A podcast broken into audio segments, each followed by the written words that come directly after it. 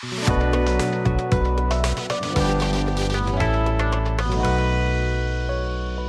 我知道静家好像是个 YouTuber，我也蛮想知道静家在这条路上怎么开始的，然后是什么契机？怎么又？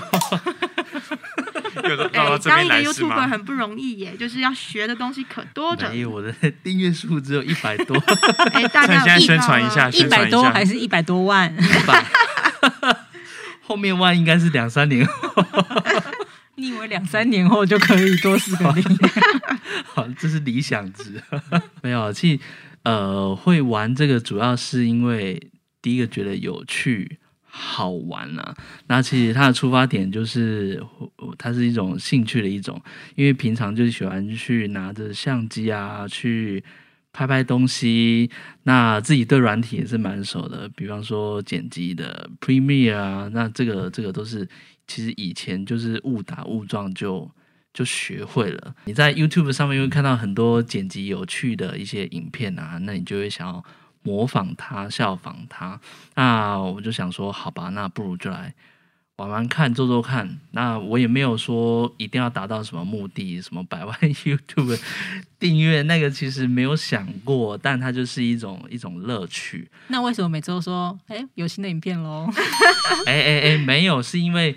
当你有在外面有拍摄的时候，比方说，因为我自己又有空拍机嘛，就拿去外面拍拍拍。那想说我自己拍自己看太无聊了，就是分享给大家一起，强迫大家一起来观赏。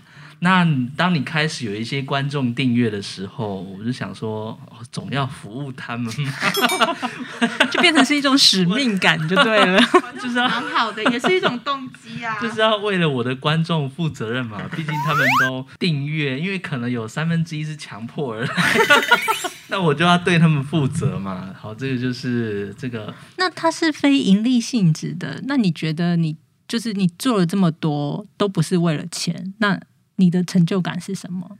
其实它的来源就是一种兴趣嘛。那别人会称赞你的，哎，这个影片质感很好。但是你这个兴趣很花钱，很花时间呢。你看，你空拍机多少钱？然后你要剪影片，又要找音乐。可是其实这个就是兴趣的一种嘛。当你喜欢一个事物的时候，你就会花比较多的时间，愿意投入在里面。那像佩琴念书这一生活的一部分嘛。是一种兴趣嘛？但是他的书便宜多了。我的书一个月大概三千块。三千块只是他的血血。对，买个空拍机。哎，no no no no no，空拍机一台可以用五年嘛？但是书可能买了两周就看完，他就要换下一本书啦。所以呢，他其实算出来的成本是一样的。可是对换成兴趣投入的时间啦，我觉得学习另外一件事情对于大家来说比较。难也比较想探讨问题是我们每个人一天都走二十四小时，那你想要做出一个好的成果或一个你喜欢的东西，你对它有热情，相对而言你花的时间就要多。我觉得真正的成本是在这里。就像回归到刚刚所说的，只要你对它是有兴趣的，那这个时间其实它不是一个问题，因为它平常你的平常的。休闲娱乐的活动，你没事干的意思？他就是休闲娱乐。对，你带着这个机器到外面，哎，它也是一个休闲娱乐嘛。那你又可以产出你喜欢的东西，这不是一举两得吗？听起来我好像还是不太会被说服，因为我觉得，因为这不是你的兴趣啊。兴趣可以很。对啊，就像我们回归到学习，嗯、学习你最重要支持你的就是它的动机来源嘛。嗯，对啊，所以如果我们要学习的话，我们就一定要先找到我们到底可能是喜欢什么东西，或是想要了解什么东西。我会这样理解啊，其实，呃，观众的肯定，其实对静家来说也是一种持续进步的动机来源吧？可以这么说吗？对啊，比方说像内部自己也会做一些影片嘛，那你事后前面一定是辛苦，而且花很多时间投入。可是事后的结果，别人跟你称赞一句：“哇，这个影片很感动。”哎，那其实它就是填补你心里那一块，填补你心里的那一块，我的内心也被填补了。记得按赞、订阅、加分享。哎，我也想分享一下这个经验。其实我刚我大学的时候呢，不是商科相关科系的，所以我刚进研究所的时候，我真的很讨厌用简报，因为我都不会，然后大家咻咻咻就做出来，所以一开始我花很多时间在研究那些很基本的东西，然后大家都会，我不会，其实它无形中给我一种我怎么会这样子的压力感，所以我就花了很多时间去做这些事情，然后。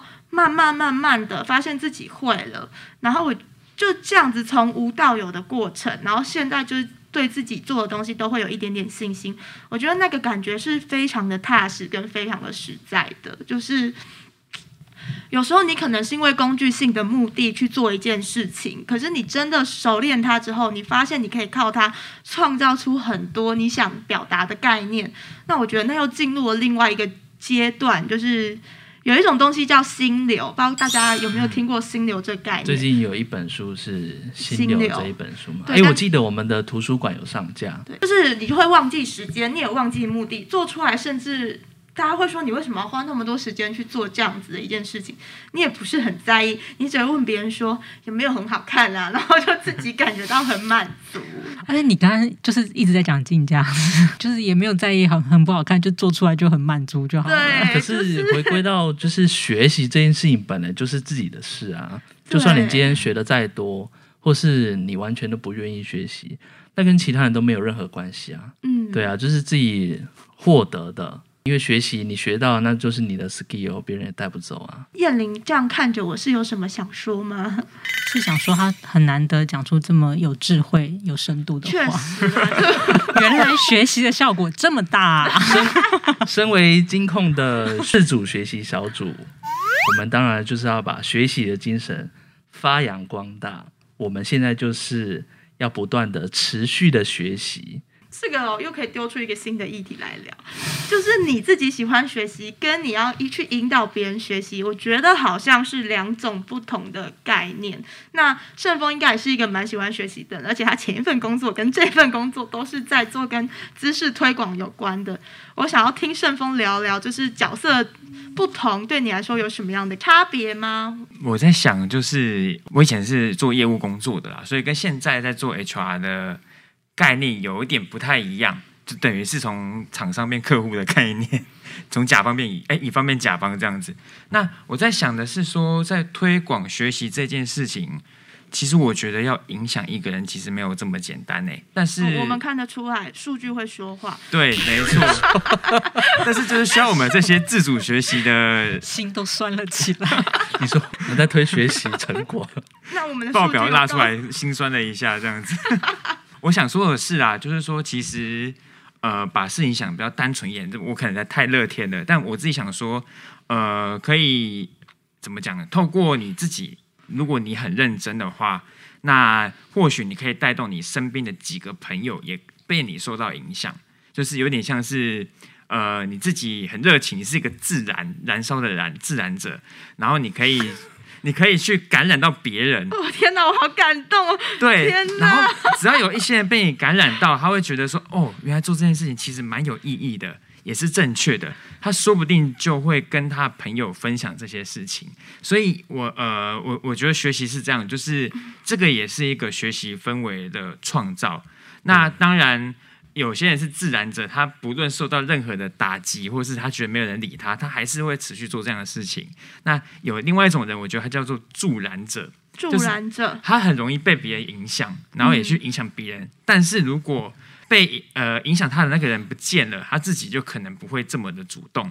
对，嗯、但这种人也是蛮重要的，就是有自然者跟助燃者的话，就可以塑造一些氛围啦。那那我觉得最后应该是要回到说。看你对这件事情的重视程度，跟你觉得它是不是对你来说是有收获的。那如果是你有觉得有收获的，你就会愿意去试试看。那说不定之后就可以把这个氛围渐渐的塑造起来了。其实像我觉得盛峰他说的是对，气氛氛围这种东西，它其实是可以感染，而且慢慢扩散出来的。是像我们比方说用社交软体好了，一开始 Facebook 推出来的时候。大家也是一传十，十传百这样子散播开来的嘛。Instagram 也是一样啊，嗯、就是大家都在做同一件事情的时候，哎，如果我今天不去做，哎，那我是不是我这个人很奇怪？嗯嗯，对啊，比方说，当今天大家都在学习，或者是大家都在阅读一本书的时候，或者是最近由于游戏不是很红嘛？嗯，大家都在看的时候，哎，看觉得是被排挤，我没去看，我好难参与这个话题的时候，哎，那他是不是就有动机会想要去收看或是阅览？我同意，就是同才环境真的影响很大，但我觉得助然自然者更重要的是他散发出来的那种魅力或者是磁场。因为我真的有看过几个前辈，他们是非常热爱学习，然后他也会把他自己学到的东西很热于分享出来。我我会蛮好奇。哦，像是静佳，他就是每天都会跟我说，他这个网页设计出来了，好棒，类似这样子。然后一开始我 我觉得还好啊，有很棒吗？可是我就会很好奇说，忍不住泼他一盆冷水，对，泼他一盆冷水。一开始会泼，这还要录下去吗？等下就四个少一个的这样子。可是我就会很好奇，到底是什么东西让他觉得，哎。就是让他都这么愿意说，而且他花很多时间在这个上面去了解之后，一开始我他教我去学的东西，我都觉得很难啊，像是叫我去投资股票，或者是叫我去设计网页，然后我就会很认真去听他到底在说什么，因为我我其实没有很想要了解这东西到底要怎么做，我只是好奇到底是什么东西让一个人就是这么想要跟大家说，然后去听的过程，我就会觉得哦，好像也没有那么难诶，然后好像可以去试试看，又真的。还不错，我觉得在我们两个角色里面，他比较就像是一个自然者。那我的话呢，确实是一个助燃者。如果他不在的话呢，我就不会去管那些发生什么事了。但我觉得有这样的氛围是蛮好的。也许在某些技能上，他就是那个自然者，然后某些技能上我又不是。但我不是，我觉得我被吸引的点是他很快乐，然后又蛮自信的那个样子，就会让我好奇说发生什么事。老实讲，就算到现在我还我还是不我还是没有去投资股票，但是每次听到他讲，我就觉得哎，好像可以跟他聊一聊这样。我非常认同。静佳有推荐过你什么课吗？推荐过有有没有被强迫推 荐？不是，我觉得啊，就是嗯、呃，就是这种炒气氛的人呐、啊，他对对啊，我就不要再分什么自然跟助燃。不是这种炒气氛的人，我觉得他有一个很重要的，就是他在分享的这个过程中，如果他是一个。很会说故事的人，或者是他是一个很会建构场景的人，或者是他是一个很能很能够塑造气氛的人的时候，他的推销就成功了。哦，因为我觉得像嗯，你说不管他是自然，讲的好像来这里卖东西 没有，我们不会让你知道你知识是没有办法贩卖的。你不要真的不要这么俗气，所以。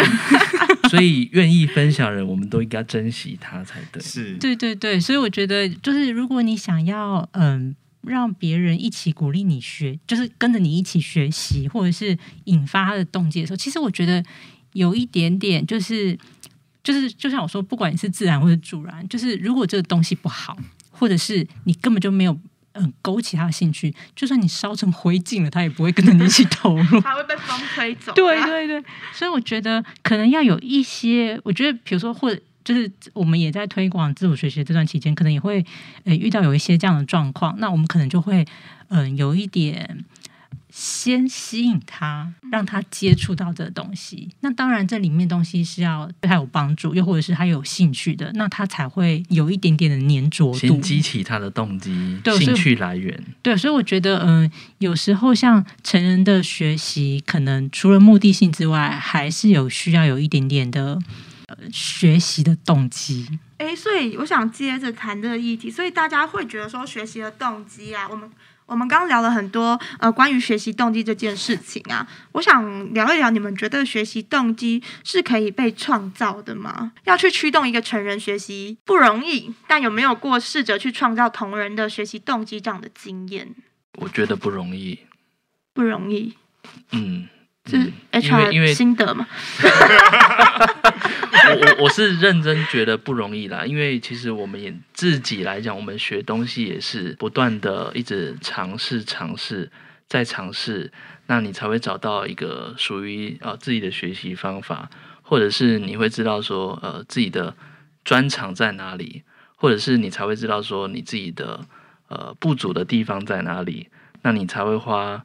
时间去投入你这些不足的地方吗？嗯，是这样。所以这个还是要回归到说，呃，你自己有没有发现到，啊，你自己应该要去学的部分，或者是有些人他可能他不愿意去学他不会的，他就是不断的投入他很擅长的，比方说像那些外面的研究专家等等的，那他们就是非常擅长一两种事情，那他就是成为那个领域的专家，推动他去做这件事情的。